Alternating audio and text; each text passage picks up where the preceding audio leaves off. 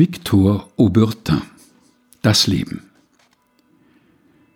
Es lebte ein Mann, der war ein sehr tätiger Mann und konnte es nicht übers Herz bringen, eine Minute seines wichtigen Lebens ungenützt vorüberzulassen. Wenn er in der Stadt war, so plante er, in welchem Badeort er reisen werde. War er im Badeort, so beschloss er einen Ausflug nach Marienruh, wo man die berühmte Aussicht hat. Saß er dann auf Marienruh, so nahm er den Fahrplan her, um nachzusehen, wie man am schnellsten wieder zurückfahren könne. Wenn er im Gasthof einen Hammelbraten verzehrte, studierte er während des Essens die Karte, was man nachher nehmen könne. Und während er den langsamen Wein des Gottes Dionysos hastig hinuntergoss, dachte er, dass bei dieser Hitze ein Glas Bier wohl besser gewesen wäre.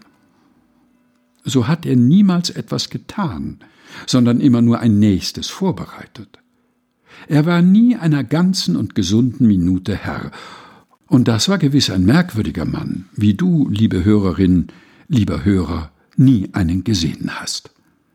Und als er auf dem Sterbebette lag, wunderte er sich sehr, wie leer und zwecklos doch eigentlich dieses Leben gewissermaßen gewesen sei.